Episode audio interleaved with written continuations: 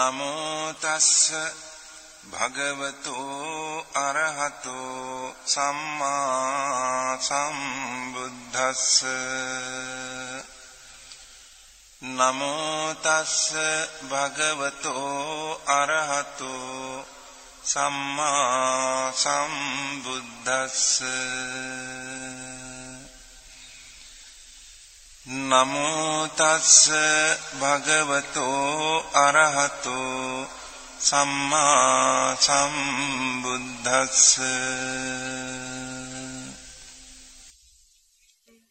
よろしくお願いします。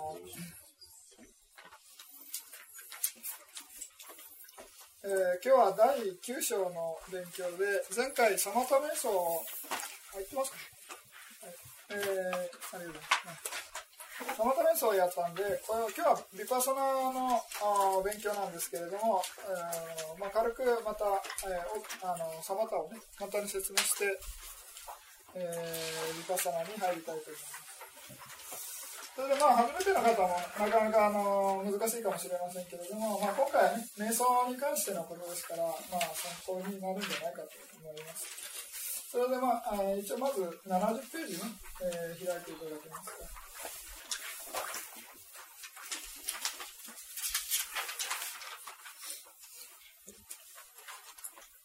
それで、えーまず合書っていうものの、まあ、勉強なんですけれども、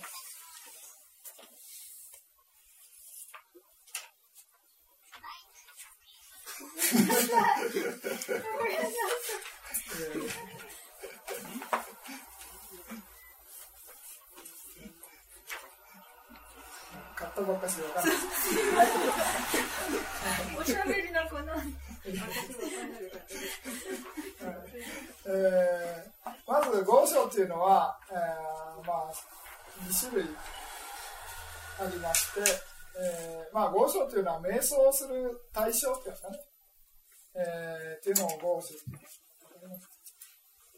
説明がいまいちですね。はい、合章っていうのは、まあ、カンマッターナっていうふうにパーリ語で呼びますけれども、まああのー新宗獣っていうのはね、えーサマタ瞑想、前回やったんですけれども、サマタ瞑想、えーサマタバーバナー。バーバナーっていうのを囚獣って訳してるんでね。で、まあ、囚獣っていうのは、まあ、心を育てるみたいな感じでね。えー、ような意味で。で、あと、監修っていうのが、まあ、ビパソナバーバナーということで、まあ、今日やる、あの、テーマそれで、まあ、囚獣っていうのは何かっていうと、その、諸縁である。この二つの、えー、まあ、修行方法、まあ、囚獣の初演。まあ、諸縁っていうのは瞑想対象のことですね。まあ、諸縁っていうのは対象のことです。ですから、まあ、そういうようなことで、えー瞑想対象のことを、まあ、合書というふうに言います。それで、えー、C 合書というのは、えーまあ、集中力全量を得るために、えー外、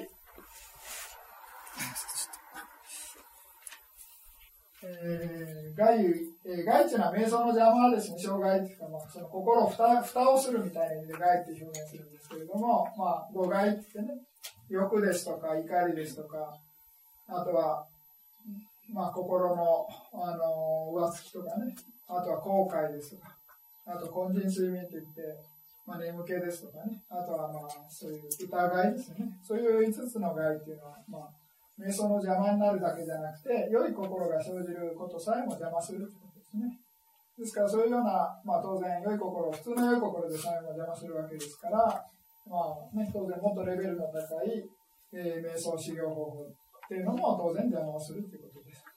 ですから、まあ、そういうようなね、えー瞑想の邪魔になるような心の障害っていうのを、まあ、集中力を高めることによって抑えるみたいなね、まあ、静まるように、えー実践する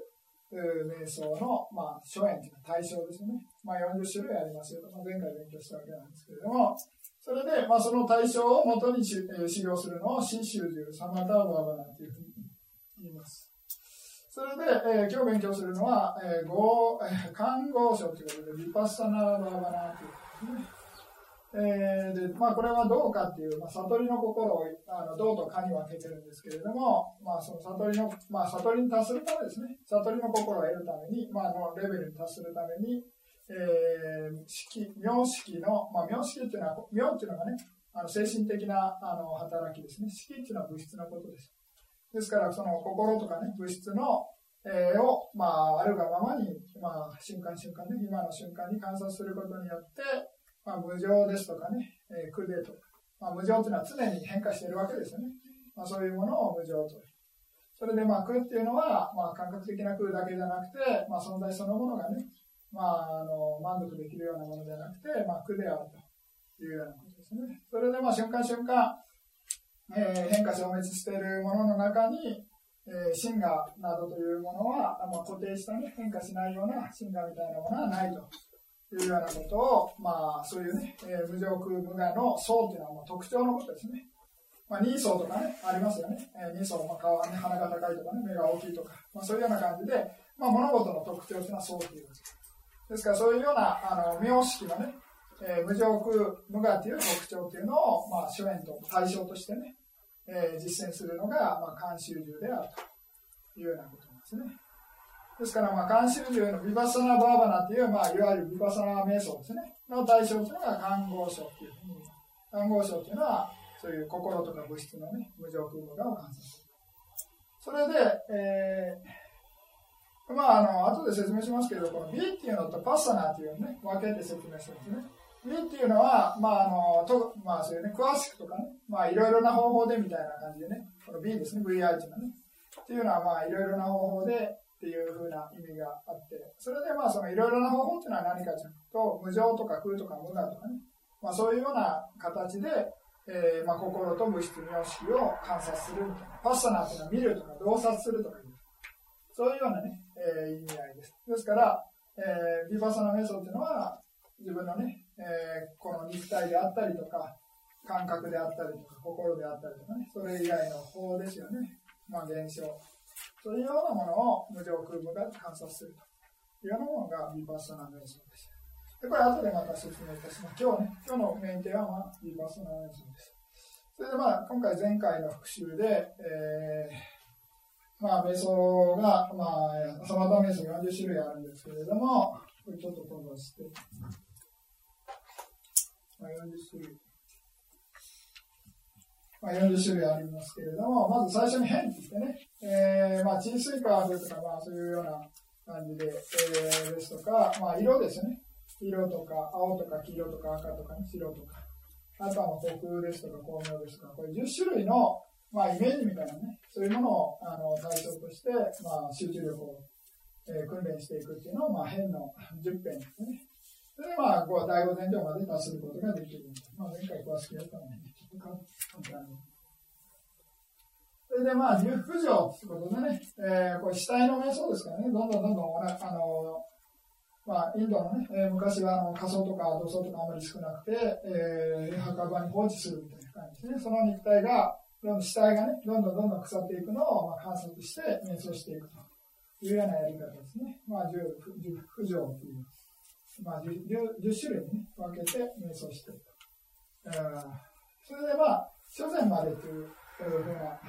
説明なんですけども、これは最初のね、前提の第一段階ということで。で、まあ、これは、あの、瞑想対象がね、まあ、荒いからということで、なかなか集中、高いレベルの集中を得ることができない。まあ、まあ、十分高いんですけどね、小禅っていうのは。ですけど、ももっと高いね、二禅とか三禅とか、四禅とか五禅とかね、そういうようなものまではいかないみたいな。それが、まあ、十空情で次に十髄念ということでね、えー、10種類の、まあ、何度も何度もあの心の中に思い浮かべてね念じるみたいな感じですね。そういうものを髄念っていうふうに言います。でまず最初に仏法僧をね、えー、仏の徳ねブッダの徳を、えー、何度も何度も思い浮かべてやる実践というのが、まあ、仏髄感ですね。で、まあ、ここに書いてる通り、アラカンなどのずっとこう支援として、まあ、繰り返し念じることというようなことですね。でやり方としては、まあ、アラハンとか言ってね、まあ、バリ語でアラカンのことアラハンって言いますけれども、そのアラハン、アラハン、アラハンみたいな感じで、心の中でね、その言葉を唱えながら、その言葉だけでやるとマントラメソンみたいなね、になりますんで、当然、その、ほね、その煩悩を完全に取り除いたアラハンみたいな感じで、このあの意味をね、しっかり思い浮かべながら何度も繰り返すというようなやり方です。それでまあ前回も説明しましたけど、イメージ瞑想にならないようにということなんですね。ですから、まあ、やりがちなのが、この、まあ、こちらにね、仏像ありますけれども、仏像のイメージ、写真かなんかでね、心の中で思い浮かべて、心の中で仏像が出てくるように、集中するっていうやり方っていうのは、感想ってね、あの思い浮かべるその別な瞑想なんですね。このこの仏像以内っていうのは、あくまでもその徳を思い浮かべないといけないというようなことでね、ちょっとやり方違うですから、大乗仏教とかね、チベット仏教ですと、そういう仏をね、えー、思い浮かべて、そのもうありありとね、心の中にあのイメージできるようにね、訓練するというやり方がありますけれども、まあ、テラワードではそういうやり方とね、やらないで、まあ、その徳の方に意識向けるというようなやり方ですね。まあ、テラワード的に分類すれば変みたいな感じですね。変っていうか、まあ、先ほどの、ね、10編の中に、まあ、入れようとすれば、まあ、その色とかね、形とかね、まあ、そういうようなものを中心としてみるわけですから、まあそっちの方に入るかなって感じですけどね。それで、えー、法水念というのは、これも、えー、まああの、お経の中でね、えー、法の六徳みたいなのがありますよね。ですからそういうようなものを、えー、意味を思い浮かべながら、えー、何度も何度も心の中に繰り返して集中しているというようなことですね。で、まあ、ここに書いてる教法っていうのは、まあ、いわゆる参道とかね、お釈迦様の教えと仏法のことですね。で、道家涅槃っていうのは出世間法といってね、まあ、悟りの、まあ、心というかね、出世間の心が、まあ、道家ということで、まあ、道が4、家が4ということでね、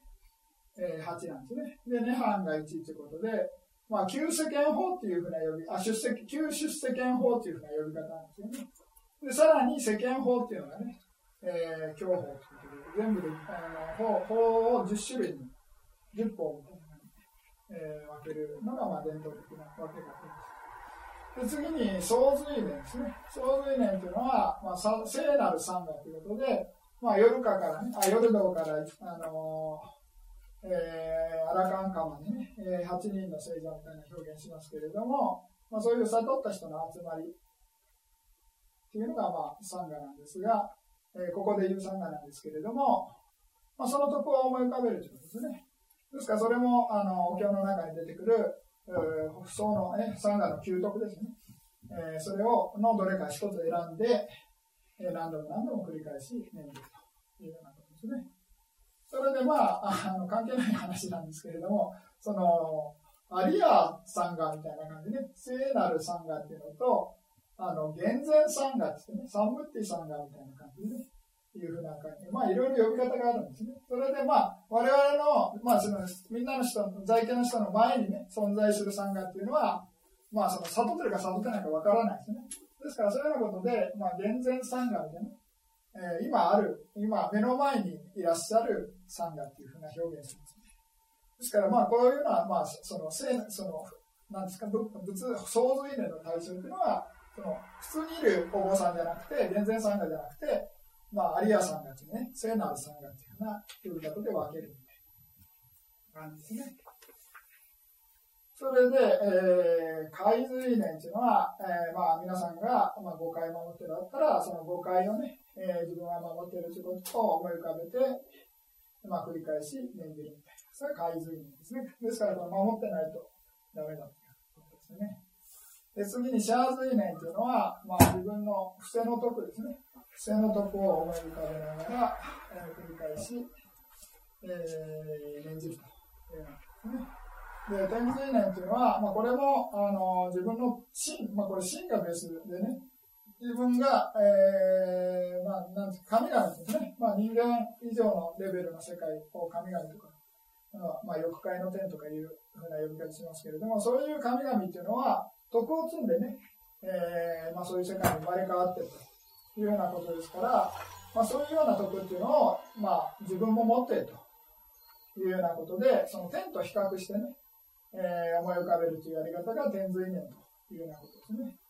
うん、ですから、まあ、少なく比較、天、天と比較してやると、天髄念というようなことですね。えー、それで、まあ、弱視髄念というのは、これは涅槃を思い浮かべてね、まあ、当然悟ってない人がやる場合は、実際の涅槃っていうのはね、わからないわけですね。体験したことがないわけです。しかし、まあ、仏教を勉強してね、涅槃というものは、まあ、全ての苦の、一切の苦のね、が滅したところの、まあ、滅した状態であるっていうことをね、まあ、知識として知ってるわけですから、まあ、それをね、えー、思い浮かべて、何度も思い浮かべて集中するというようなやり方が、まあ、弱視髄念で。死髄念っていうのは、まあ、人間生命っていうのはすぐ必ずね、最後にはどんな長い寿命であろうが、まあ、神々であろうが、梵天であろうがね、えー、存在する限りは、まあ、最後には、まあ、死っていうものがあるというようなことですね。ですから、まあ、そういうような自分も確実に死に行くものだということを思い浮かべてね、えー、修行する、まあ、瞑想するというのが死髄念ですね。で新記念というのは、まあ、髪の毛とかね、体の毛とか、爪とか、皮とか歯とかね、まあ、そういうような感じで体を32に分けて、えー、集中していくやり方、まあ、新記念。で、まあ、出入足髄念っていうのは、まあね、まあ、よくね、えー、サマタメシの一番代表的なやり方ですけれども、まあ、息のね、鼻、鼻の息の出入りを集中していくやり方ですね。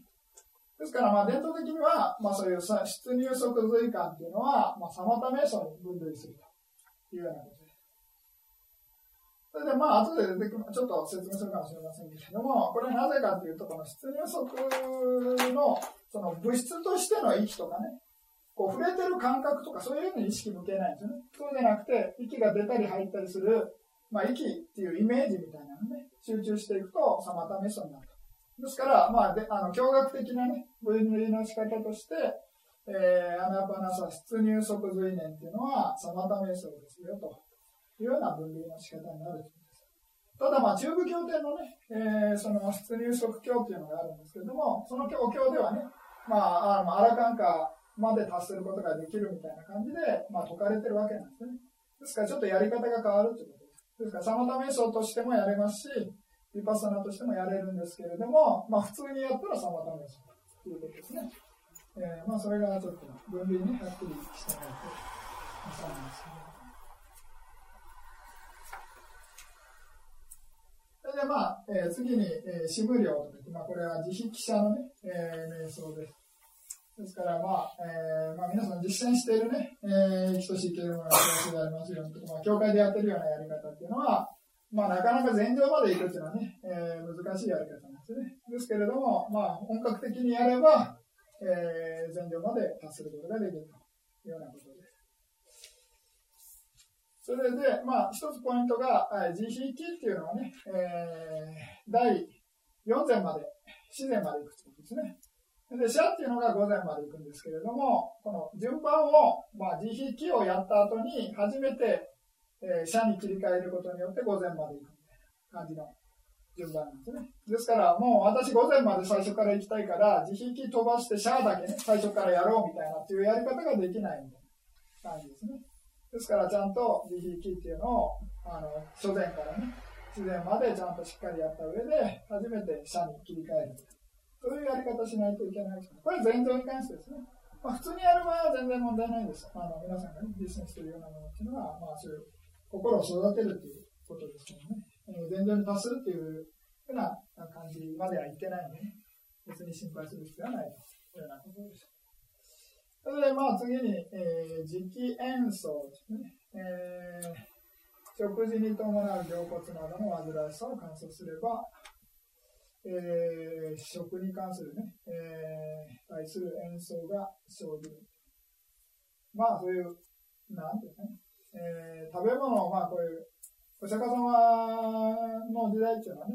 えー、まあ、今もそうですけど、寺田の国では、まあ、えー、出家者というのはね、托発して食事を得るため、えー、まあ、托発するわけですけれども、まあ、それで、まあ、いろいろ大変だということですね。で、まあ、そういうような大変さっていうのを思い浮かべて、そのね、食べ物に対する執着みたいなのを取り除くみ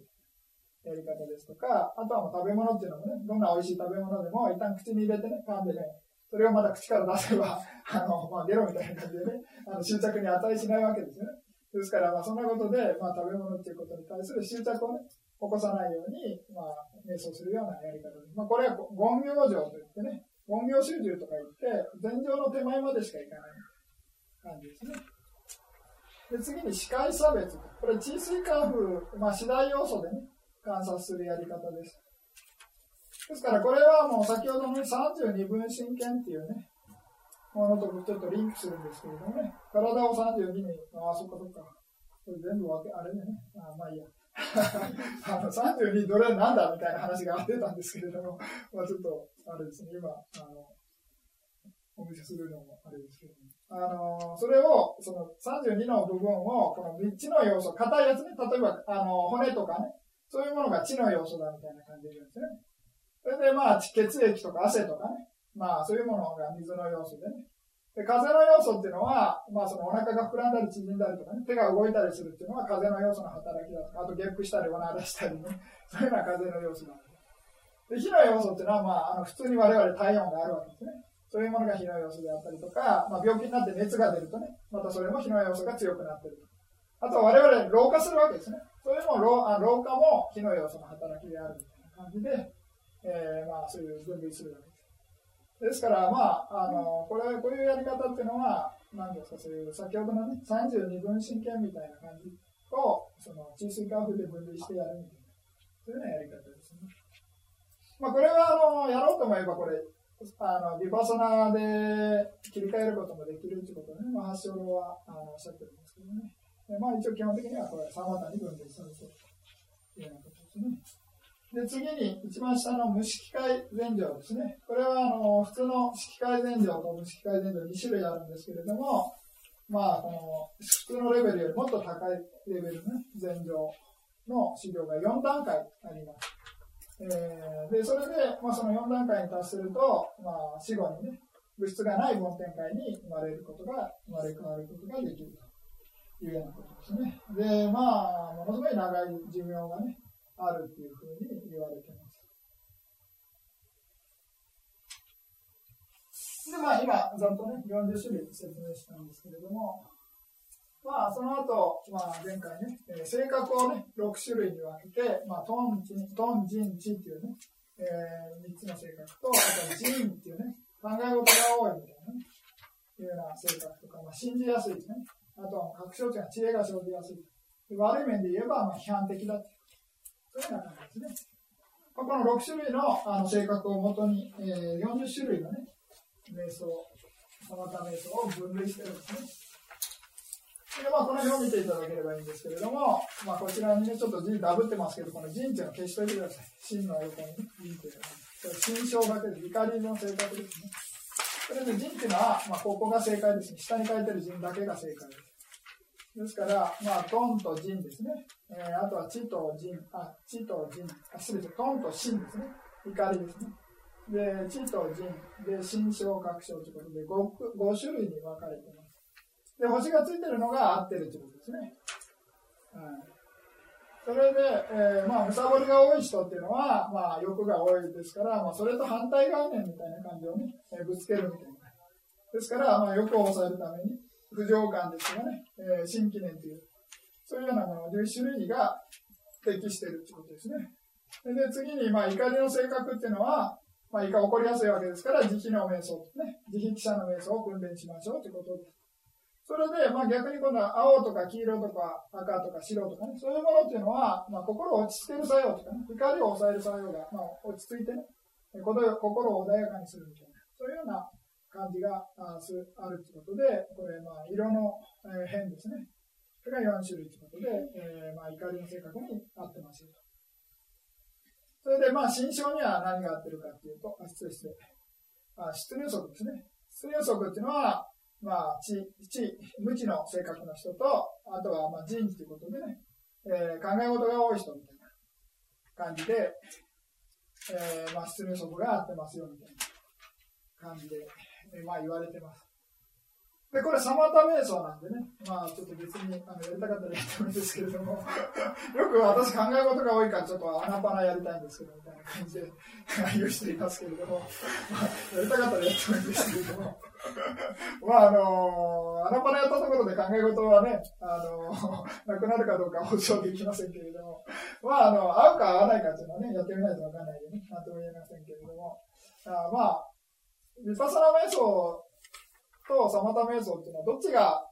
難しいかっていうのをね、ちょっと、あの、比較するのはあれなんですけれども、サマタ瞑想、まあ、ヴィパサナうまくいかないからサマタ瞑想うまくいくかっていうのはありえないですね、はっきり言ってね。よくあの、ヴィパサナやってうまくいかないから、サマタ先にやらないとダメだとか思う人いますけれども、ヴィパサナうまくいかない人が、サマタ瞑想うまくいくはずないですよね。ですから、まあ、どっち先にやろうが、まあ基本的にはね、誤解っていうものが問題や、先ほどのね、いろいろな欲とか怒りとかね、そういう眠気とか、まあそういうものが問題であって、あの、ビパサの先にあるから問題だってわけじゃないです。ですから、まあ、あの、人それぞれね、合う合わないもあるんで何とも言いませんけれども、まあ、今、やり方が今うまくいかないから、ね、サマタメスを先にやったらうまくいくかっていうのは、ちょっと甘い考えじゃないかと 思いますけどね。ただまあね、えー、人によってはね、合うかもしれないんでね、なんとも言えないけどね。えー、それでまあ次に、えー、仏随念とか法随念とか総随念ですね、仏法僧の徳を唱えるとか、まあ、会とか社とか天随念、これはまあし、まあね、真随念、大体想像できますよね。そういうものっていうのは、まあ、心が強い人が、ね、やった方が、まあ、心がこもってね、えー、一生懸命やれるみたいな感じですね。あと弱視随念、死随念、磁気演奏、司会差別、これは知恵がある人ですね。まあ、確証っていうね、そういう人がやった方がいいというふうに言われてで、これ、まあ、自然念とかね、実験演奏とかっていうのはね、特にあの、怒りっていうか、あの、一歩間違えると死が怖くなってね、瞑想にならない場合、うまくいかない場合がありますね。ですから、あの、心、まあ、いつ死ぬかわからないみたいなことを思い浮かべると、あ、死んだらどうしようみたいな感じで怖くなってたら、それは瞑想になってないですね。まあ、心が汚れてるだけですからね。ですから、そういうようにならないためには、やっぱり知恵の性格が必要だってことあと、食べ物に対するね、えー、執着をなくすために、その、食べ物のね、糸、糸、糸うみたいなね。そういうやり方も、一歩間違えとね、あのー、そういう嫌がる気持ちっていうんですかね。そういうようなやり方になってくると、それも怒りですから、えー、気をつけないといけないですね。ですから、まあ、あのー、なんですね。拒食症みたいになってしまうとね、あの、まあ、病気にもなるかもしれないけど。あと、まあ話全然違うんですけれども、なんか食べなくていいみたいなことを言う人いますよね。知ります、知ってます？スピリチュアルの世界なんで人間食べるかっていうと、食べ、食べないと死ぬっていう恐怖感のために、あの、それだけで食べてて、別にその恐怖感さえなければ人間食べなくてもいいんだみたいな なんかそういうことを言う人いるんですね。まあ、それ信じる人はやってみてもらいたいんですけども。まあ、たまにそれ信じて頑張ってやる人が、拒食症になっちゃってね、あの、死んだ人とかいるんです。うん。で、たまによくインドのね、あの、ヨガの聖者とかね、たまになんか食べなくてもね、いいっていう人、たまになんかニュースで出ますよね。うん。だから、で、そういう人はまあ 特殊な例で、まあね、一般的な人はあんまり真似しない、危険ですから真似しないでくださいみたいな感じだと思いますけどね。うん、で、あと私がなんか YouTube だったか忘れましたけれども、なんかそういう、女性かなんかだったかな、あの、そういうね、食べなくてもいいんだっていうふうなことをあの主張してるね、そのスピリチュアルの先生が、そのテレビ局が来てね、あの医者が、まあ、ついて、それで実験するんですよ。どんどんどんどん衰弱していくんです。それで、途中でドクターストップみたいな。それで本人いわわく言い訳が、あの、波動が悪い。周りの、周りの波動が悪くて、本当だったら、あの全然食べなくてもいいんだけれども、みたいな話なんですよね。まあ、結構そういうね、あの、超能力系の人はみんな周りのせいにしてね、あの、波動が悪いから、普段は空飛べるんだけど、空中浮遊できるんだけど、みんなのなんか波動が悪すぎて飛べなかったみたいな話とかね。まあ、結構多いですけれども、まあね、本当かどうかわかんないですけれど も、まあまあまあ、どうでもいい話ですけれども、まあ、何しろそういうね、あの食べ物を嫌うっていうわけじゃないですね。嫌うと怒りの心ですね。ですから、あくまでも知恵を持って、そういうね、執着しないようなあの態度ですね。そういうふうに、えー、気をつけてください。まあ、そういうね、理解ですよね。あとはまあ、あと残りは全部、あ誰でも、誰でもというか、まあ、性格関係なしに、えー、実践できますよってことで、地水化風の次第要素ですね。あとは虚空とか光明とか、まあ、無色界全部4種類。10種類っていうのは、えー、性格関係なしに実践することができる。というようなことで、えー、まあ、性格分類ですね。えー、で、これはまあ変の復習ですけれども、えー、まあ偏差集中っていうのは、まあ、準備段階のね、えー、瞑想っていうのが、まあ、偏差集中というふうな呼び方します。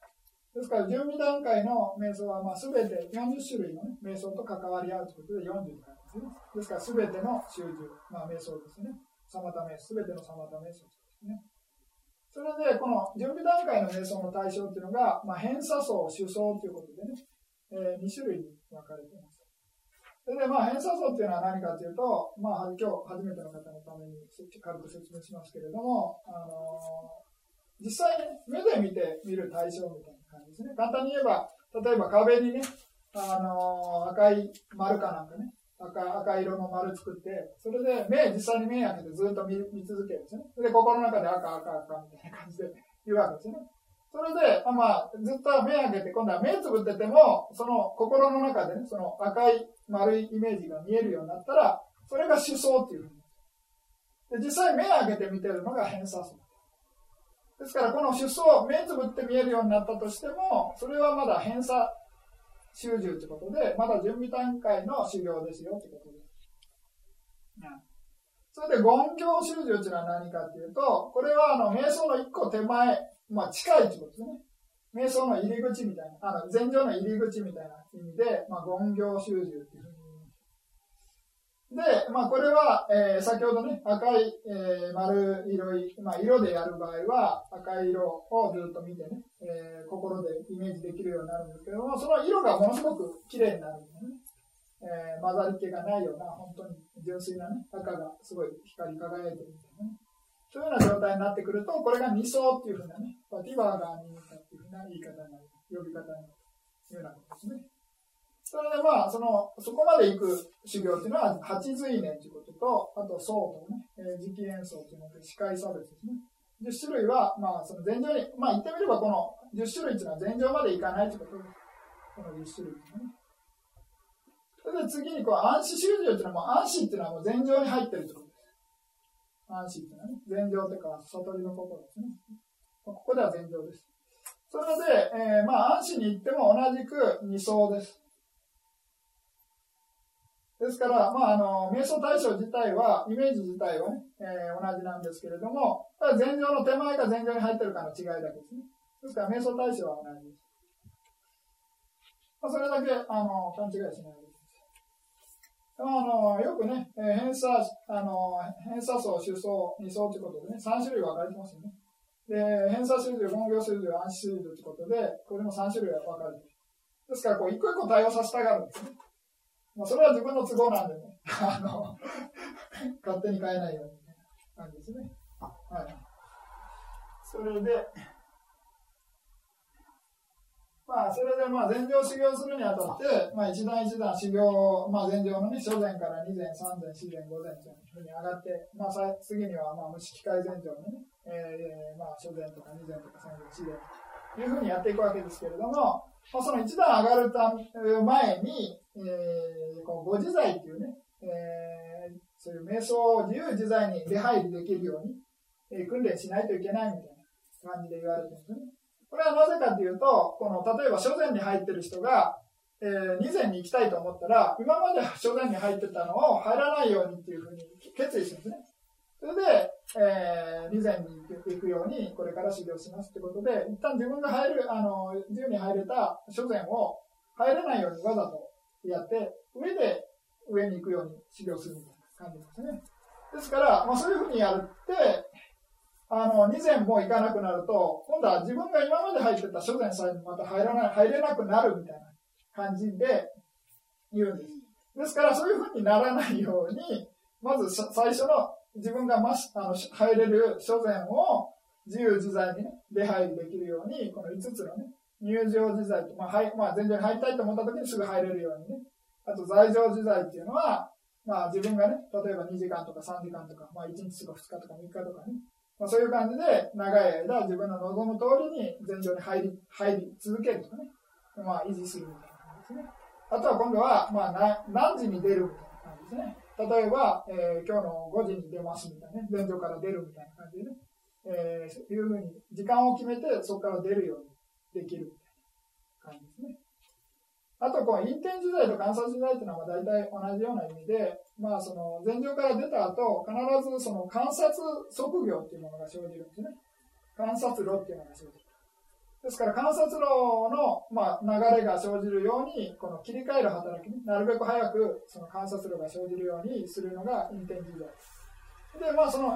観察路がもう、あの、陰天時代がもうマスターできれば、もう完全に、えー、観察自在っていうのと同時にね、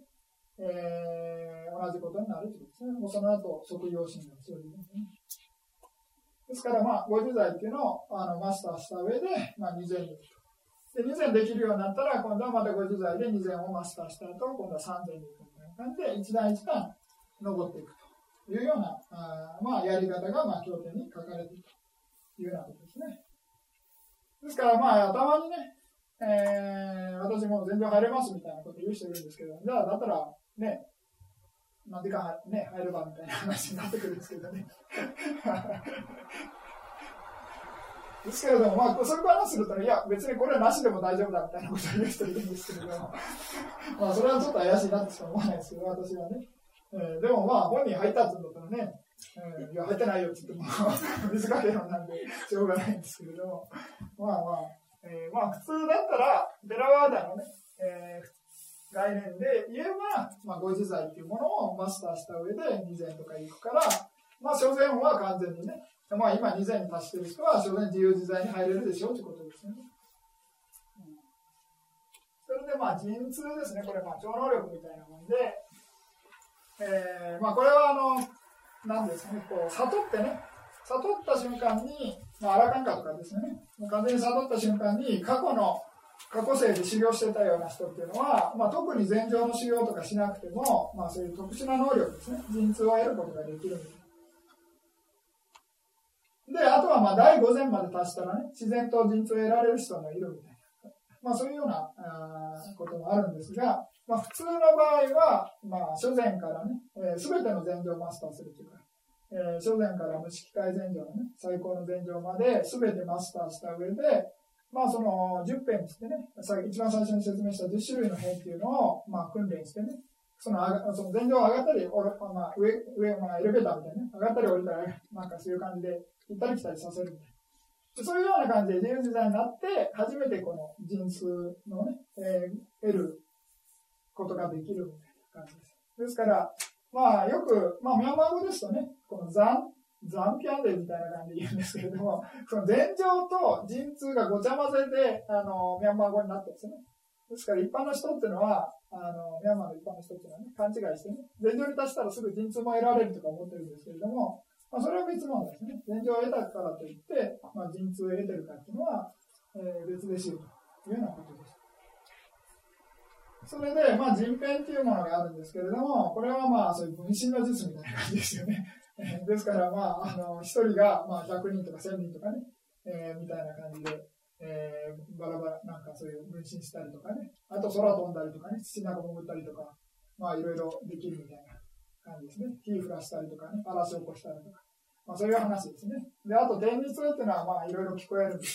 感じですね。まあまあ、病気の人も聞こえますけれども、まあ、あの、そういう、そうじゃなくて、超能力の人ですね。まあ、たまにね、あの、面白いのが、そういう人って勘が鋭いんですよね。だか本当にね、なんか心わかるみたいな感じでね、あのー、思う時もありますけどね。でもまあ、多分それまぐれで当たってんじゃないかと思いますけれども、まあそんな感じですね。あと、多心痛っていうのもね、人の心を読める感じですね。うん、で、縮重随念地っていうのは、過去者を思い出すみたいなですね。で、電源通っていうのは、まあ、天の目のように、えー、鳥とか実際のところを見ることができる。なんで、五人通っていうふうに言われてます。ですから、この五人通を得てるからといって、悟ってるかっていうのは別問題なぜかというと、これは禅情の話ですね。えー、まあ、悟りの話とはちょっと別だね。ですから、まあ、後で説明しますけど、この、これにプラス、ロジン値ってね、ロジンっていうのは、ロっていうのが煩悩の、例えば、あの、別名、別名でね、で、その煩悩、ロっていう煩悩が全て尽きたってことで、ロジン値っていうね、あの、尽きた、煩悩が尽きた知恵っていうね、こうなくした知恵みたいなね、取り除いた知恵ということで、まあ、それは、あの、アラカンかに達してるという意味なんですけれども、まあ、それがもしロジン値っていうのがプラスされてたら、まあ、その人はアラカンで、さらに、これ陣痛も得てるよってことですね。うん、あこれ、前回説明してないですけど、あの、G, G 間違い。皆さんのテキストにあれ出てる。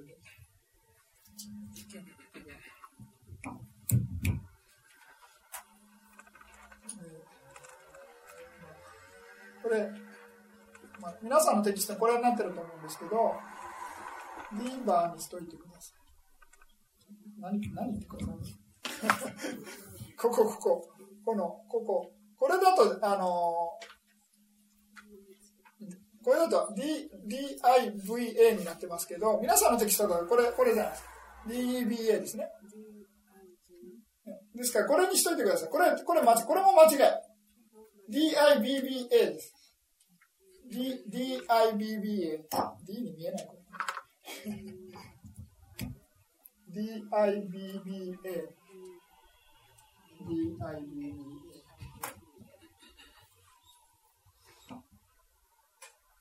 あ、ごめんなさい、これ V じゃない。V、V、V じゃないです。V ですね。皆さんと。V ですよね。あこっちが丸。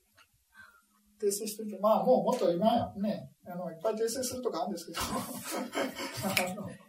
ちょっといちいち言ってたらあれなんで。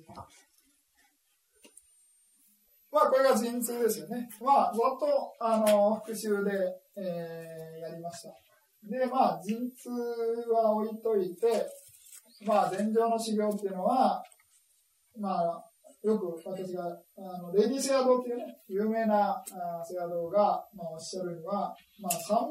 三因っていうね、まあ、三因っていうのはいきなり言ってもわかんないけど、まあ、知恵を持って生まれたね、えー、人だったら、頑張れば禅定に達するみたいな。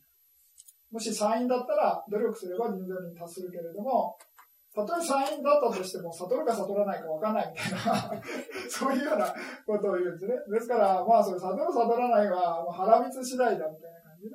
あの、その、レディースヤードっていう方、おっしゃるんです。まあ、こういうことを言うと、まあね、あの、やる気なくなる方がいらっしゃるかもしれませんけれども、まあ、その、やってみないとわからないわけですね。ですから、まあ、当然、努力するっていうことは当然なんですけども、ですから、まあ、もし、ね、根性でずっと一生懸命努力して悟る、ね、死ぬ瞬間の前まで悟らなかったら、あ、残念でしたみたいな話ですけれども、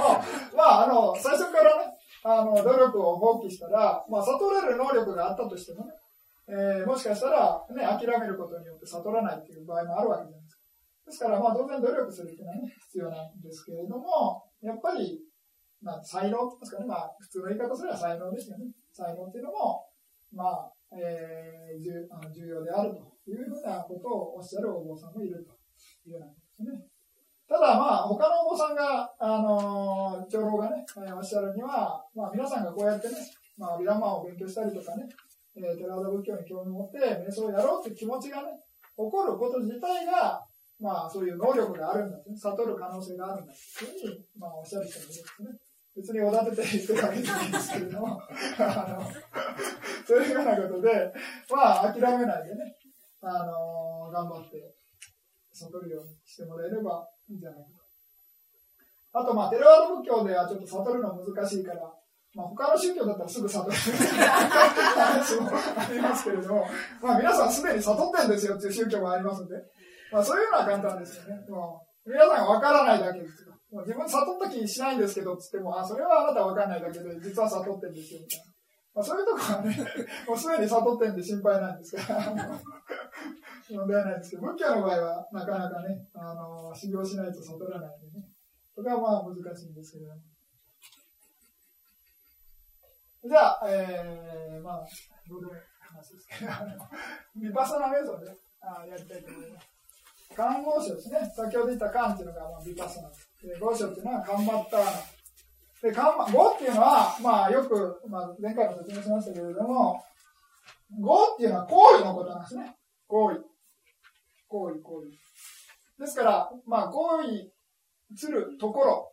仕事場、職場みたいな感じですね。仕事するところ、修行するところですね。ですから、ヴィパッサナ瞑想を、まあ、修行するところっていうのは、まあ、言ってみれば、修行対象、瞑想対象という意味ですね。ですから、まあ、瞑想対象をもとに、えー、そのもとに修行しているのを修十期のやり方する。それで、えー、まず最初にこれタイトルだけね、えー、上げてます。これ七症状と言ってね、これ7つの、えー、まあ、心を清らかにしていく段階があるということですね。で、解症状。まあ、これ後で説明しますね、細かく。解症状、心症状、検症状、都議症状、えー、同非、同、同非同ですね。知見症状、平等知見症状、知見症状ということで7段階。これ、中部経典に、あのー、何でしたっけ？タイトル忘れましたけど、列車の例えかなんかね、馬車の例えかなんかで、あの、放射楼かなんかが、まあなんか、遠くのね、国に行くときに、その馬車を乗り継いでね、行くわけですけれども、そういうようなことで、えー、まあ我々はね、涅槃っていう目的地に着くために、この7つのね、馬車に乗り換え乗り換え、その、行って目的地に着くみたいな、そういうようなお経があるんですね。ですから、まあそういうようなことで、まあ七症状っていうのは伝統的なね、えーまあ、心を清らかにしていく道筋の、まあ、説明です。で、次に、特捜落下なんですね。まあ、先ほどの二層、層と特捜同じです。落下なんですね。まあ、翻訳が、えー、特捜になってますけど、まあ、あのパリは同じですね。それで、まあ、無常層とかね、えー、これ、落下なんですけど、無常、ね、まあ、物事、まあ、いろいろ物質であれ、まあ、精神的なね、えー、まあ、心であれ、まあ、常に変化、まあ、生じては無視して変化し続けてると。いうようなことで、まあ、それはまあ無常であるというようなことですね。まあ、たまにあの勘違いして無常でこの情がないってわかります？あの、発音は同じですけど、全然意味違うね。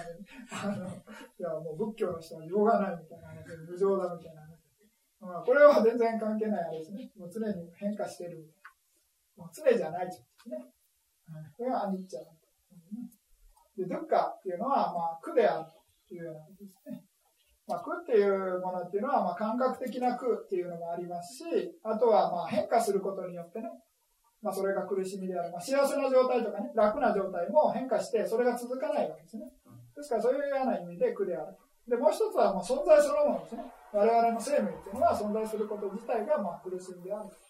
というようなことで、まあ、それを、まあ、そういう特徴ですね。そういうのを見る。あと、無画像っていうのはね、その変化するものの中に、もう常に変化してるわけですから、まあそういうね、固定した変化しないような、まあ、魂ですとかね、真我ですとか、まあそういうようなものも、はないってことですね。あとはまあ別な、あの、表現すると、自分の思い通りにならないみたいなね。そういうのももう無我っていう特徴の一つとして説明します。ですから、まあ皆さんがね、瞑想を知るとしますよね。そしたら、もう瞑想しない、瞑想するときに、じゃあ考え事しないでね、もうちゃんとしっかり瞑想しますって思っても、考え事出てくるわけですね。あの、どんどんどんどん。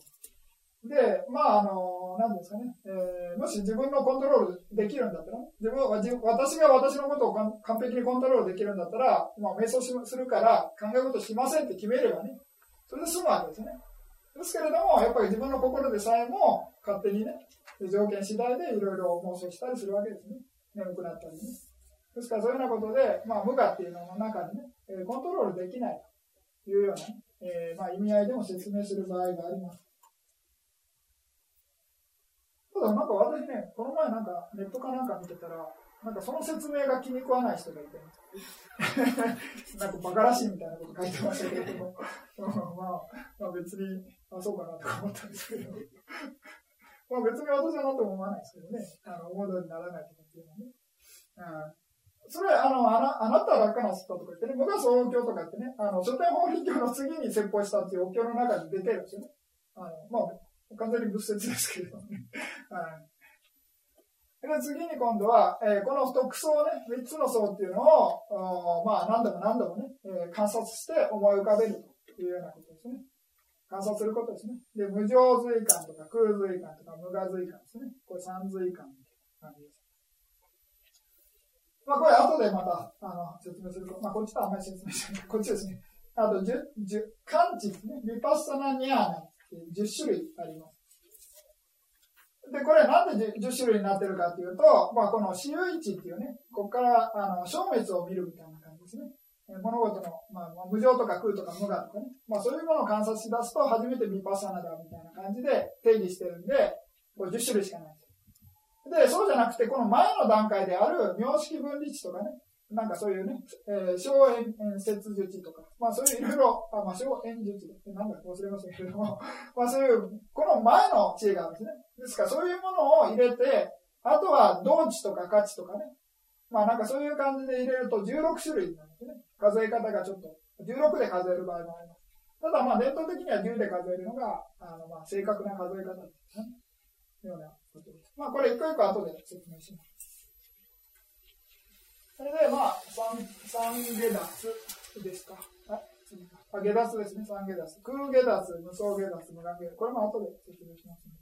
まあ別に下脱が3つあるってわけじゃなくて、ただ、あの、前でね、えー、前にその無常を観察したらどうなるとか、空を観察したらとかね、無が観察したら、その時に、あの、その悟りの心が起こる前の観察ね、のやり方次第で、次の悟った心の状態を、その呼び方変えるっていうわけですから、まあ同じようなんですね。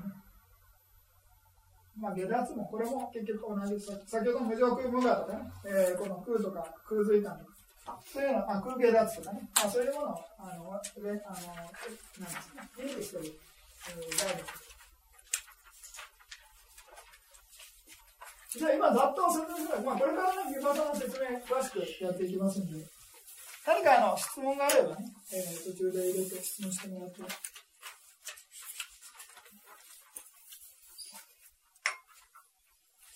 まあ、よろしいですか？なんか私、ペラペラしゃべって。あ、寒いですか？質問いいですか？はい、どうぞ。はい。えっと、先ほど、そのための才能、センスみたいな話。あ、はい。それは、この13番にある覚醒っていうことですか？いや、違います、違います。それは、あの、そういう意味じゃないです。はい、ですから、あの6種類の中ね、各所っていうふうなので、人でないと悟れないという意味じゃない。はい、ですから、まあ、あの、阿弥陀まで言うと、この、生まれる時の心っていうのが、えー、無因と二因と三因っていう、ね、えー、分け方があるんですね。それで、まあ、三因っていうのは、まあ、えー、知を持ってね、生まれた人ということで、まあ、参院、まあ、いきなり言ってもわかるかな。あの、無、トン、あの、無トン無心無知っってね、あの、トン人知、欲とか怒りとか無知とかね、それの反対で欲から離れた、怒りから離れた、無知から離れたということで、その生まれ変わりと関係する因っていうのがね、えー、まあ心のそういうね、えー、信条っていうのがあるんですけれども、それが3種類あるんですが、その中で、その、無知っていうね、知恵の因っていうのが揃えば三因になるんですね。ですから、まあそういうふうな三因で生まれたっていうのが、人だったら、あのー、まあ知恵があるんでね、悟る可能性があるんで、全情に達する可能性もあるし、悟る可能性もある。それで、もし三因じゃなかったら、まあ、アビダンマ的に言うと、あの、どんなに努力しても、全情にも達しないし、悟らないみたいな感じなんですね。ですから、あまあ、そのサインの人でさえも徳がないと悟ることできない。しかし、サインだったら努力すれば悟るみたいな話なんですね。ですから、まあ結局サインかどうかは、まあ、わからないというわけですね。から、あんまり意味ない話なんですけれども、まあ一応そういう競技になってるんで、まあ一応勉強してるだけですから、あれですけれどもね。はい。それと、はい、あの、自分の性格みたいなのをなんとなくこう、当てはめてる、こんな感じかなと思う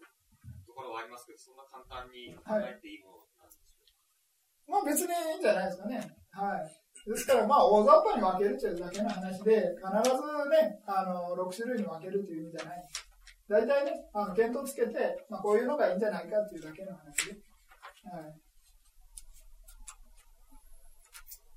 ですからまあいろいろね、この単純に6種類じゃなくて、まあ、組み合わせがいろいろ出てくるわけですね。ですから、このトンとシンが組み合わさってるとね、トン、あの、いろいろ、まあその組み合わせがいっぱいあるんで、まあ単純にね、6種類だけっていうふうな見方ではないことわけなんです。他何か？ど、はい、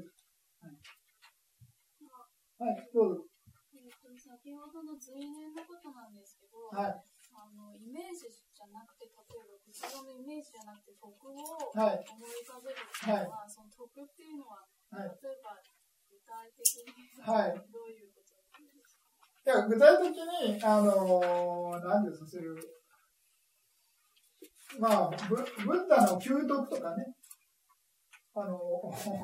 教、仏教、そうか、ええ、こっち。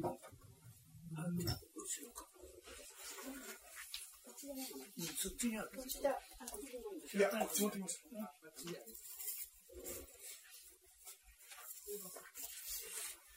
すいません。あの、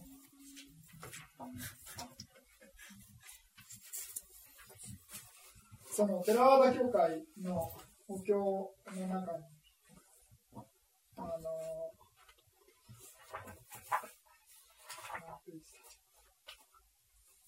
この、ブッダの究徳っていうのがあるんですけれども、その中で、まあ、例えば、あの、アラアラカンっていうね、アラカンってここでは、一切の煩悩を滅人し、神々人間の尊敬、供養を受けるに値する方みたいな感じで、まあ、本来アラカンっていうのはね、えー、全ての煩悩を、まあ、その、えー残りなく、うー取り除いた人とかね、殺した人とか、まあ、そういうような表現するんですね。ですから、そういうアラカンっていうふうな意味をね、しっかり心に思い浮かべて、まあ、アラカンっていう言葉を心の中で念じる。言葉、あ唱えるんだよね、心の中でね。ですから、その、なんていうんですか、その、意味を知らないで、アラカン、アラカン、アラカンみたいな感じでやっちゃダメだってことです。から、まあなんか一つ選んでね、例えば、生自覚者っていうのは、サンマーサーブッダなんですけれども、それはあの、自分でね、誰からも教わることもなく、完全に悟った人っていうのはね、サンマーサーブッダなんですけれども、そういうようなことで、まあ長いですけどね、あの、意味をね、えー思い浮かべながら、サンマーサンブッダ、サンマーサンブッダっていう感じでやるみたいな。そういうようなやり方。ですから自分で好きなのを選んでね、それでやるみたいなやり方です。から、あの、イメージを、あの、実際にその心理、あの、なんですかね、心の中で映像を作るんじゃなくて、そういう意味が分かった上でね、意味を何とも思い浮かべるやり方です。ですから、ちょっと難しいってことですね。難しいって、集中しづらい。イメージ、映像の方が集中しやすいんですよね。ですから、まあ、先ほどの随年っていうのは、あの、仏法僧のね、随年っていうのは、所詮に達しないので、所詮の一歩手前ですよね。凡行修従地区に分類されています。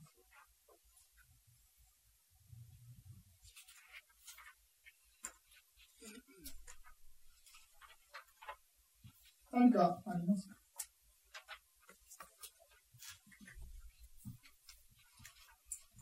じゃあ、ちょっと続けて。じゃあ、あの、うん解消上ということでね、えー、イーラエス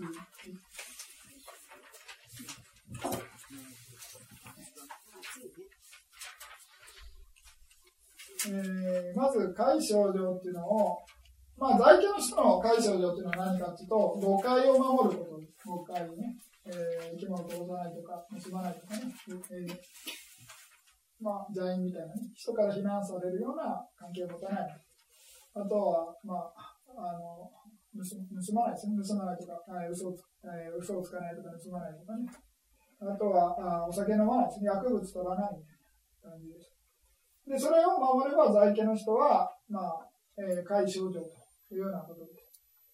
まあ、しかし、まあ、あのー出家者は、そう、それだけじゃなくて、まあ一応お坊さんですから、パーティーモッカーっていうね、えーまあ、ここでは翻訳で首謀者を下脱させる道語という会っていうふうな役になってますけれども、まあそういう220、お坊さんですと200、テラワダのね、会ですと220、227回っていう戒律があって、まあそれを守らないといけない。外家の人は5回ですよってことですね。それで、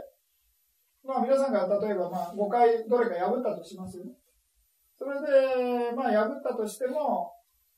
まあ夜瞑想しようということになったら、まあ瞑想する前にね、まあこれから5回守りますというふうに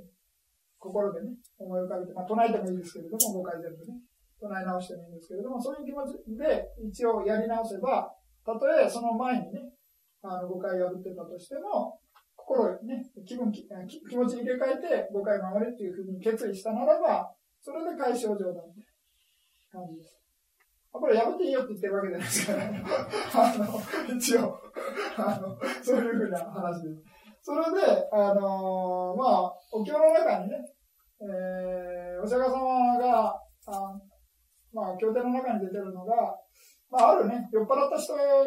まあ、なんか戦争かなんかに勝って、それで褒美としてね、あのーまあ、いろいろ飲み食いさせて、っていうかね、あの、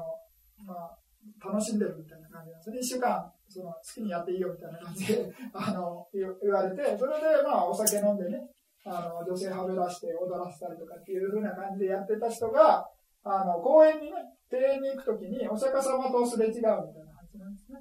で、その時に、まあ、お釈迦様が後でもう一度会うの？かな。それで説法して、その人が荒かになるみたいな話があったんじゃないかと思うんですけどね。ですから、そんな感じで、もうその人酒で酔っ払ってですね。でもなんか、そのちゃんとね、説法して、なんかすぐに悟ったみたいな話があります。あともう一つ、別なのは、あのその、漁師のね、魚釣ってる人が、の名前がアリアとかいうね、人がいて、なんかその人が、に、まあその人魚釣って生活してる人ですね。ですから摂取してるわけです。ですからその人になんかね、おしゃべりして、その人しゃあの説法したら夜間になったみたいな話があるんですね。ですから、まあそういうね、なんか、その聖者っていうのは生き物をね、傷つけないんだみたいな話で説法したら、なんかそれで悟った話ですね。ですからそういうようなことで、まあ一応戒律を破ってたとしても、もう気持ちを、切り替えて、もうこれがしっかり守りますという気持ちになれば、まあ解消症状だというようなことですね。これ真面目な話ですね。それで、えー、まあ次に、根の防護という回ですね。根っていうのは、まあ、コントロールするとかね、いうような意味で、その目とかね、えー目っていうのは見ることをコントロールしてるね。あと耳とか聞くことをコントロールしてる。まあそういう、まあ大臣の例えなんですけどね、いろいろな省庁があるわけですね。えーですからそういうようなのは、の大臣っていうのは自分の省庁をコントロールしてる。ですからこの認識機関とかっていうのもね、根っていうふうに言うわけです。ですから、まあ、目とか耳とか鼻とか舌とかね、胃っていう六門に不全心が生じないように念を持って守っている。ですから、こう、目つぶるみたいな感じで、ね、耳栓するとかね、鼻つまむとかね、そういうような意味じゃなくて、まあ、目はね、開けてるんだけれども、その、欲が生じないようにね、気づきを持って見てみるみたいな。まあ、できれば、まあ、キョロキョロしないでね、目線っていうのは、まあ、瞑想中は特にそうですけど、目線を下ろしてね、あの床を見てるみたいな感じですね。まあ、お坊さんは、戒律上ね、あの、街とか歩くときは、目線を下ろして歩かない、であと手ブラブラしてダメだとかね、いろいろ戒律があるんですけれども、まあ一応そういうような意味もあるんですね。目線っていうのを正面とかね、いろいろ自由にさせてたら、やっぱりね、えー、欲が生じやすいと、欲とか怒りとかね、生じやすいわけですね。ですからそういうようなことで、感覚器官を、まあ、月にね、えー、解き放すんじゃなくて、その、なんですか、門番を立てるみたいなね、例えなんですね。ですから、門番がいないと、まあ、泥棒とかね、いろいろ入ってくるわけですね。ですから、泥棒の例えというのは欲とか怒りとか煩悩の例えですね。ですから、そういうふうに欲とか怒りとかね、心に生じないように、そう気づきっていう門番をね、え、目とか耳とかそういうところに立てて、それで、まあ、欲を生じさせないというようなことですね。不全心、まあ、悪い心が生じないように目を持って守るというのが、えー、根の防護という書いてで、これ、上のものっていうのは失礼、えー、なんかこう書いて、芯を持ってっていうのがポイントですね。芯を持って守るというとですね。貝を守るには、芯がベースだというようなことです。で、この五根の防護に関しては、念がベースみたいな。で、まあ、話も戻りますけれども、貝を守るときに、この知恵を、知恵っていうかね、まあ本当の知恵だったら問題ないですけれども、そういう批判的なね、まあそういう、まあ、なんなんですかね、そういう考えでね、守ろうとすると、守る気しなくなるんですね。あのまあ、王様会なんか特にそうなんですけれども、まあいろいろ戒律がいっぱいあるんですけれども、基本的にベースはなぜ、何かっていうと、テラワード仏教は、お釈迦様の教えの時に作られた戒律を、お釈迦様が亡くなる時に、細かい戒律っていうのはもう排除し、ね、廃止していいみたいな感じで、本当にあの経典に残ってるんですね。そういう感じの言葉があるんです。しかし、まあ、アーナンダ尊者がね、さあ、細かい戒律って何ですかって聞かなかった。それで死んだ後、亡くな、死んだんですか亡くなあの、涅槃に入られた後、そういうね、第一決議って、あの、お坊さんがね、荒会が集まって、それを、あの、決定するのができなかったんですね。どれが細かいものかっていうのをみんな決めることができなくて、まあ、結局どうやったかっていうと、まあ、お釈迦様が決めた通りにそのまま守っていきましょうっていうふうに決めちゃったんです。ですから、まあ、新しく戒律も立たないし、今あるのを取り除かない。お釈迦様の決めた通りに今からずっと守っていきましょうっていうのが、まあ、テラワーダの決まりなんですね。ですから、まあ、言ってみれば、あの、現代的に考えてね、これはちょっと、今、いや、まあ、まずいだろうみたいな話で言い出すときりないんですよ。全部。ですから、真面目なお坊さんっていうのは、もう本当にね、びっしり守ろうみたいな感じですね。ですから、それは芯があるかないかですね。芯が本当にあれば、あの、もう、つべこべ言わずにね、守るってことなんですよ。で、誤解もそうですね。まあね、現代的に別にしましょうね。あの、酔っ払わなくて、ね、ちょっとさの飲んだぐらい、ね、健康にもいいし、みたいな 感じでね、あのまあ別に大丈夫だみたいな、酔っ払わなきゃいいんだみたいな話とかありますよね。でももうそうじゃなくて、まあお釈迦様がね、まあ誤解を守るようにとおっしゃってるわけですから、まあしっかり守ろうというようなね、気持ちっていうのは、まあ芯があるから守れるわけですよね。すみません、質問はい、はい、どうぞ。例えば、摂生したいと思ってはい、例えば、お肉食べたり、お魚食べたり、はい。それってやっぱりそういう加担してるんじゃないかなと、自分なりに思ったんですけど、あそうですね、はい。それはやっぱり、摂生してると思うんですいや、摂生にはならないですね。まあ、間接的には加担してるといえば加担してますけどね。はい。ですから、まあ、あの、テラード仏教では、直接殺したりね、したのを見たり聞いたり、疑いがあるようなもの、自分のためにね、自分が食べるために、まあ、例えばね、あの、自分の食べるために誰か魚釣ってきたんだよね。で、どうぞみたいな感じで言われると、自分のために釣ってきたっていうのは、あの食べちゃダメなんです。で、まあ、田舎だとね、まあ、最近はないでしょうけど、裏庭に飼ってる鶏閉めてね、あの、なんか、鳥料理みたいな話とかね、そういうのはアウトなんですけれども、まあ、現代ね、あの、魚とか肉とかスーパーに行きゃ売ってるわけですよね。ですから、そういう人、まあ、そういうものっていうのは、もう、明らかに不特定多数の人にね、用意したもので、まあ、自分がね、たとえ一生ベジタリアンになろうが、一人分減らしてはくれないですね。あの、マーケットがね。ですから、そういうような意味で、別にあの、テラード仏教では、その、肉を食べることイコール摂生だっては言わないです。ただ、おっしゃる通り、あの、間接的には関わってますよね。ただ、まあ、あの、在家生活とかね、まあ、生きてる限りは、やっぱり、いろいろなね、あの、面で間接的にね、いろいろな、不都合なね、まあ、摂生とか、まあ、関わるっていうのはね、まあ、しょうがないって言えばしょうがないんですけれども、まあ、まず、現実的にね、できることからやりましょうということで、えー、まずそういう意味で、その、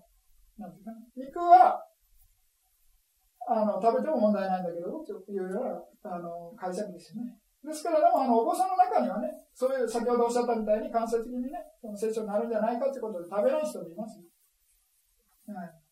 ただ、まあ、あの、あの、立像のお経の中にね、えー、令和だった、あ長老、ね、あの、令和だったっていうね、お坊さんがね、お釈迦様に、えー、そういう出家者っていうのはね、は肉魚食べちゃダメだっていう戒律をあの制定してくださいって頼んだんですね。でその時に、まあ、お釈迦様が、まあ、これは個人の問題で、それ相談として、そういうね、あの肉魚ダメだっていうふうに決める必要はないということで断ったんでね、あの、テラワダの伝統としてはね、あまあ、あの、出されたものを食べるみたいな感じになってるね。まあ、あとはまあ、ね、これは完全にあの違う話ですけれども、まあ、食べ物に執着しないっていうような意味ではね、もう本当に食べ物に執着しながらね、別に肉食わなくてもいいわけですからね。ですから、まあそういう点ではね、別に最初になっても問題ないと思うんですけれども、まああまりにも厳密になってしまうとね、逆にちょっとでも肉入ってたら、ああ、ダメだみたいな感じになってくるとね、まあそれは結構不便ですよね。ですから、まあ世の中がね、菜食とかね、あの、しやすい環境になってくればね、まあね、えー、いいんじゃないかと思いますけど。あと、まあ、間接的とか言い出すとね、税金を納めてね、まあ、日本はまだ戦争しないからいいですけどね、アメリカとかね、しょっちゅう戦争してるんでね、税金を納めたら戦争やって人殺しになるみたいな 話で、私税金を納めませんみたいになこと、アメリカ厳しいですからね、税金を納め納めないとすぐぶち込むみたいな 話ですから、まあ、なかなか難しいかもしれないですけど。あとはまあ農業自体もね、えー、農業自体は基本的に仏教、お釈迦様はその正しい職業の一つとして農業を挙げてるんですね。それで、まあ農業をやるにしてもど、どちらにしてもね、もし田んぼに水引いたら虫いっぱい死ぬわけですよね。でもし耕したらね、もしかしたらなんか虫死んでる可能性ありますよね。ですから、まあしかしそういうものっていうのは、殺そうと思ってやってるわけじゃないんで、まあ殺生というふうに考えないですね。うんでも、在那教だと、あまりにもね、あの、摂生を強調するようなね、宗教である、まあ、在那教ですと、在家の人でもそういう農業とかね、関われな、関わら、関わらなくなった。関わられなくなった。日本語おかしいですね。みたいな感じですね。ですから本当にね、あの厳密に守ろうとすると、商売、ね、商業しかやらなくなる、やれ、やれなくなるみたいなね。ですから、まあ、在那教みたいになるんだろうなと思いますけどね、厳密なあことをやろうとしたらね。まあ、仏教はそうじゃなくて、まあ、基本的には一応、その、まあ、中道っていう言い方も変ですけどね、えー、まあ、直接ね、殺そうという気持ちで殺すっていうのを問題にしてるだけで、まあ、間接的なものは、まあ、その目をつぶってるってやつかね、えー、問題にしないみたいな感じですね。まあ、何かあの質問あったらいいですよ。はい、はい、どうぞ。の一番目の守護者を離脱させる方法のところの、はい芯を持っているこの芯は何に対する芯ですか？あの仏法僧に対する信で、まあまあこれだと、これですと、まあ、お釈迦様が決めて、決めたっていうこと、決めたことを守ろうっていう信ですね。まあ、ブあブッダに対する信ですね。仏法、仏法、仏僧ですね。あ、法もそうですね。まあ、決めた人がブッダですね。で、法っていうのも戒律がの中に含まれるんでね。法の中にその律が含まれるんでね。えー、まあ、法も入りますね。そうですね。まあ、それを伝えてる人も入れようとも入れますけどね。はい。はい。ですから、まあ、よく言うのが、あまあ、その、決め、新しく戒律をつけないっていうことで、タバコが、お釈迦様の時代、タバコなかったんですね。それで、タバコはいいか悪いかって話になって、まあ、新しくタバコ吸っちゃダメだっていう戒律作っちゃダメなんですよ。テラワードで。ですから、タバコ吸うって。私はませんけどね。ただ、あの、厳密に言うと、タバコ吸ってるとき唾液が出て飲み込むみたいな話になるわけですよ、唾液を。そうすると、唾液に含まれてるタバコの成分を飲み込むと、その12時以降、食べ物取っちゃダメだって戒律に引っかかる。でですから、戒律原始のお坊さんは午前中にタバコを吸う。みたいな話があるんですけれども。まあでもまあそれは冗談ですけれども、まあ基本的にまあ別の話をすれば、その在家の人が、あの、その信心が高まるようなことをやらなくちゃいけない。で、信心が、その嫌な、なんですね、あ、お坊さん、そのお坊さんを見て、あ、こういうお坊さんは尊敬できるみたいなね。ですから今までこの信じてなかった人が信仰心が高まるように。すでに信じている人がさらに信仰心がね、生じるようにということで、お坊さんというのは振る舞わなくちゃいけないということでね。まあ現代ではやっぱりね、タバコ吸うこと自体を、まあ、あんまりよく思わないですね。ですから、まあ、もしね、タバコ吸ってたら、あ、このお坊さんタバコ吸ってるから、まあ、仏教頑張ってやろうみたいな 思わないですからね。ですから、でも、あの、ミャンマーの田舎ですと、あタバコ吸うこと自体何とも思わないですね。別に。ですから、あの、お寺の法事かなんかあると、もう、その、なんですかね、あのお、お茶、お茶セットですかね。お茶セットって言わないか。なんていうんですか。その、もてなしセットみたいな感じで、その、番茶みたいなのと、タバコとか、その紙タバコもあるんですね。普通のそういう葉巻みたいなのとか、紙タバコとか用意してるんです。ですから、その田舎の人は別にお坊さんがね、そういうものを取ったとしても、別に何とも思わない感じですね。まあ、現代的に言うとね、なんかお坊さんの癖して、そんなもの取ってみたいなね、いうふうにその非難されますけどね、昔のそういうミャンマーはなんかそういう感じがなかったみたいな感じですね。今も田舎ではそうですね。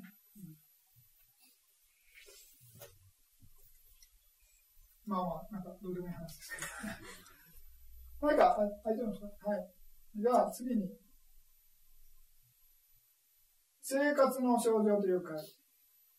えー、戒律に違反する方法で生活せず、精進を持って高活などを行い生活する。まあこれは出家者ですよね。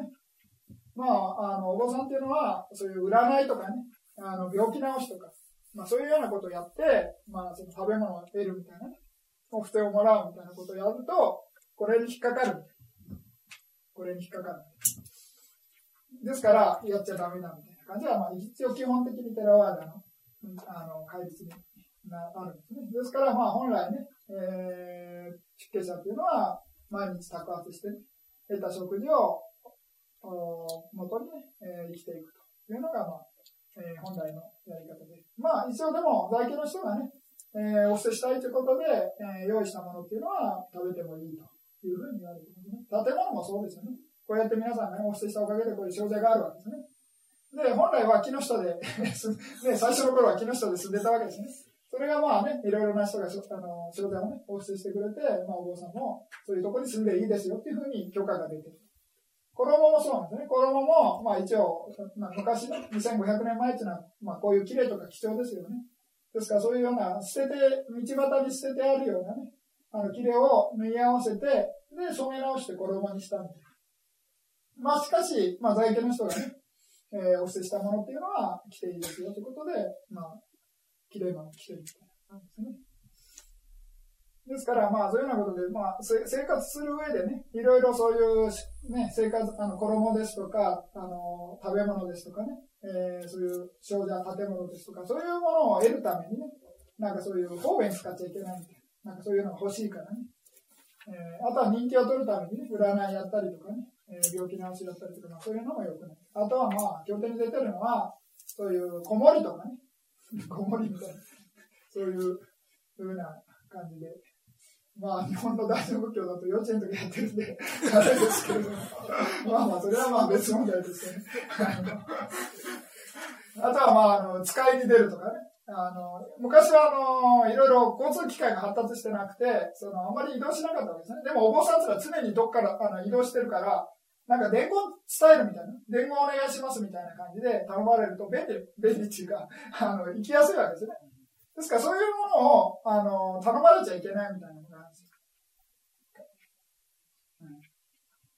ですからまあ、本来は、えー、戒律に違反、まあ、戒律に違反するような形で生活しないと。まあ、これは、あの、精進が必要だと。なるほどね。ですから、精進がないと楽な方に流れてしまう。楽な方に。それでこれ皆さんの場合ですと、誤解に違反するようなやり方で仕事をしないみたいな感じですね。ですから誤解を守っていれば問題ないというようなことですね。まあ嘘ついてね、えー、お金稼ぐとかね、接触してお金稼ぐとか、まあお酒を売ったりとかね、まあそういうのはよくない。まあ一応基本的にね、お酒を売ったりとか毒売ったりとかね、あとはまあその、人身売買とかね、あと武器を売ったりとか、まあ、そういうようなものがダメだっていうふうに具体的には挙げてますけどね。まあ、簡単に言えば誤解に違反するような仕事は、えー、避けた方がいいというようなことですね。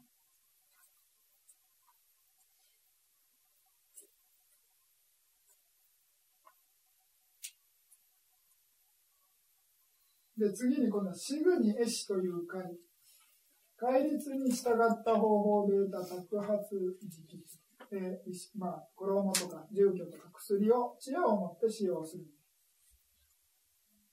まあ、これはちょっと皆さんあんまりピンとこないかもしれませんけれども、あのー、なんですかね。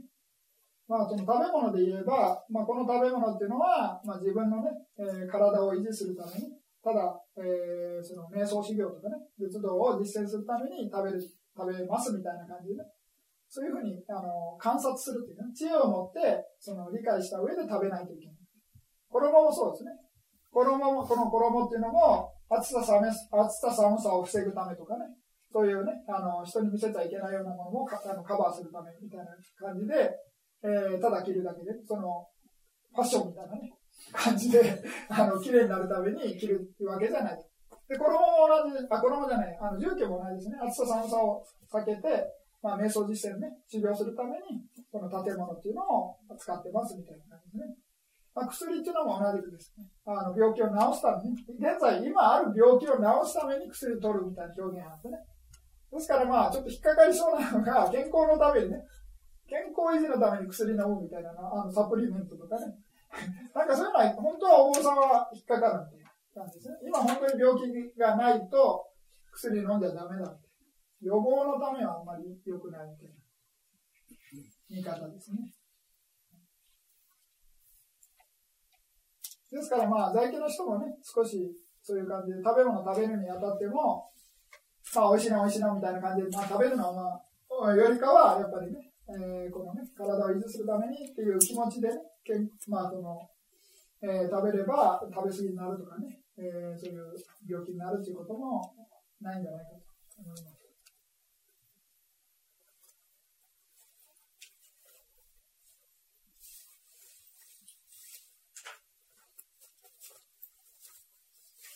まあ、この4つがね、えー、死傷状界というふうに言われてて、まあ、最後はね、これ知恵ですね。ですからまあ、この一番最初は真ですね。で、次に念、次に精進、次に知恵ということ、えってことでね。で、まあ、守っていくみたいな感じですね。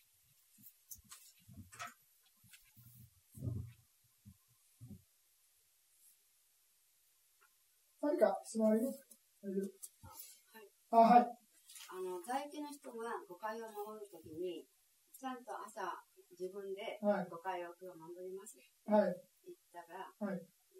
まあ、しっかり会を守ってるのかなと思うんですけども、はい、それを全然言わないでいて、はい、会を守っていますかって言われたときに、まあ、別にその誤解をね、はい、考えたら別にあの犯してないか守っていますよっていうのがあるんじゃないかなと思って、はい、そこら辺のところが、ちゃんとしっかり会を守っていますっていうときは、やっぱり朝、自分で一日一日、しっかり誤解唱えなきゃいけないんじゃないかなと思うんですが、どうなんですか？い。や、まあ、唱えた方がいいですけどね。はい。ただまあ、あの理理屈上だと、まあ、例えば一生に一回でも戒律授けられて、それで、まあ、守り、守りますってね、唱えてね、守りますっていうふうにやったら、まあ、それで、かい、あのー、破らなければね、毎日唱えなくても一応理論上は問題ない。はい。でも一、一生に一度もそういうのなしに自然に守ってる人もいますよね。はい、あの、他の宗教の人とかね。まあそういうのは別にあの悪くはないんですけれども、ちゃんと受け、あの、戒律を受けた上で守った方が、まあその受けるっていうこと自体もね、あの、得があるっていうんですね。あの、苦毒になる。で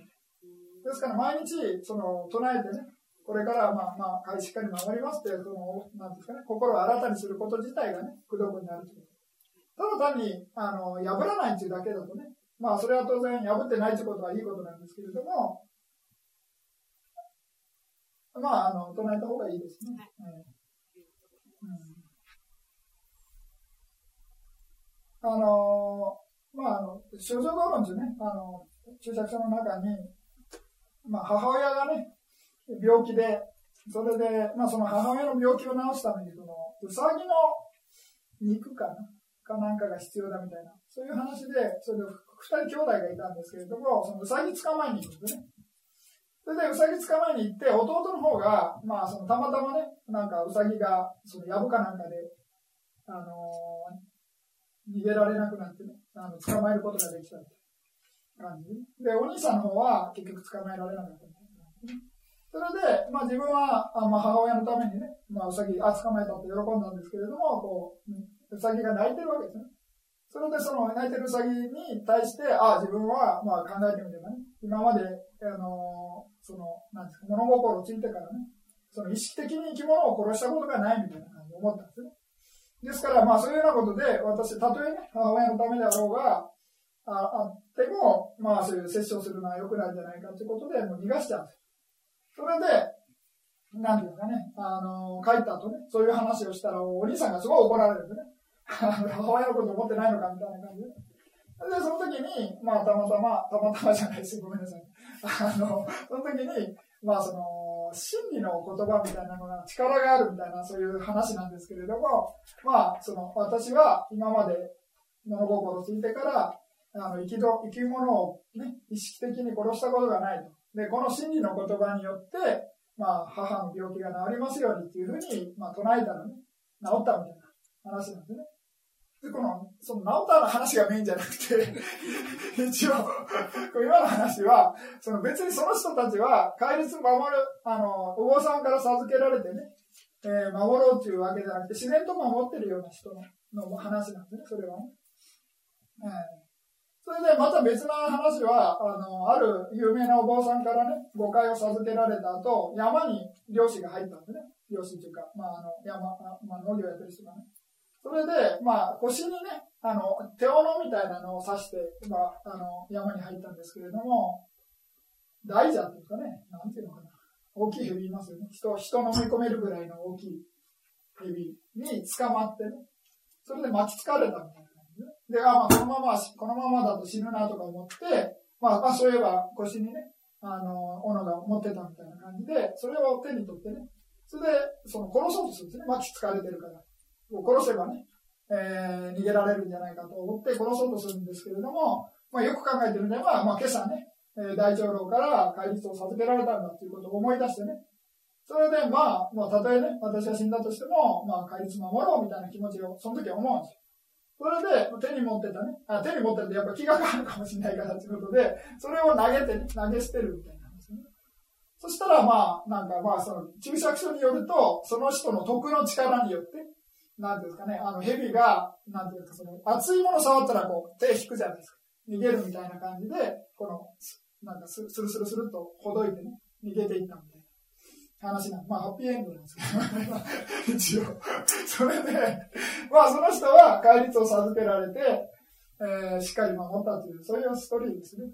ですから、まあ、あの、どちらにしても、戒律を守ってることに関しては同じなんですけれども、えー、その戒を受けてね、えー、守った方が仏教では得があると。なぜかというと、戒律をね、唱えて、その従事するってね、こと自体が、まあ、一つの得になるからですね。まあ、三期も同じですよね。皆さんが仏法僧に対するね、えー、敬しますみたいな感じで、仏壇サラナンガチャンとか唱えますよね。で、これ一緒に一回やればいいんですけどね。あの、別にあの、途中で気が変わってね、もういいや、みたいな思思わない限りは、一生に一回、その、敬しますって唱えれば、もう一生ものなんです、本当は。でも皆さんなんか断るごとに、唱えるわけですよね。それはあくまでも本当ね、あの、その改めて唱えることによって、その都度その都度、徳があるとね、功徳になるという意味ですね。まあ、本来はね、あの、別に気が変わらない限りは、えー、問題ないわけですからね。ですから、まあ、戒律も同じですよ。破らなければ、あの、一回授けられただけで問題ない。あともう一つ守り方として、皆さんが一個一個唱えてますよね。えー、誤解を一つ一つ。で誤解を一つ一つ唱える場合っていうのは、一個破っても、あの、一個破ったとしたら、その破ったもんだけ唱え直せば OK なんです、本当は。まあ、別に手抜かせようと思ってわけじゃないんですけれども、まあ一応、うんちくの話ですけれども、あの、まあそういう、本当はね、破ったものだけ唱え直すみたいな。そうじゃ、そうじゃなくて、なんて、あの、いっぺんに守るっていうやり方があるんです。一個一個唱えないんで、唱えないで、なんか、パンチャーシーラー、サマーディアミみたいな感じでね、唱える場合がある。それ一回でするんです。私は誤解を従事しますみたいな感じで、ね。いちいち唱えなくていいんです。これ、どういう時やるかっていうと、お坊さんがね、あの、お昼呼ばれて、あの、時間がない時に一個一個一個やるの大変だから、なんか、あの、こんなことやるお坊さんもいますけどね。まあ、これ8回の前が多いんですけどね、8回をね、あの、唱えさせる。一個一個唱えないでね、一遍に。まあ、こういうふうにやってしまうと、デメリットは何かっていうと、一個でも破ると全部ダメなんです。ですから、バラバラ唱えた方が、あの、まあ、一応いいっていうふうなことなんですけどね。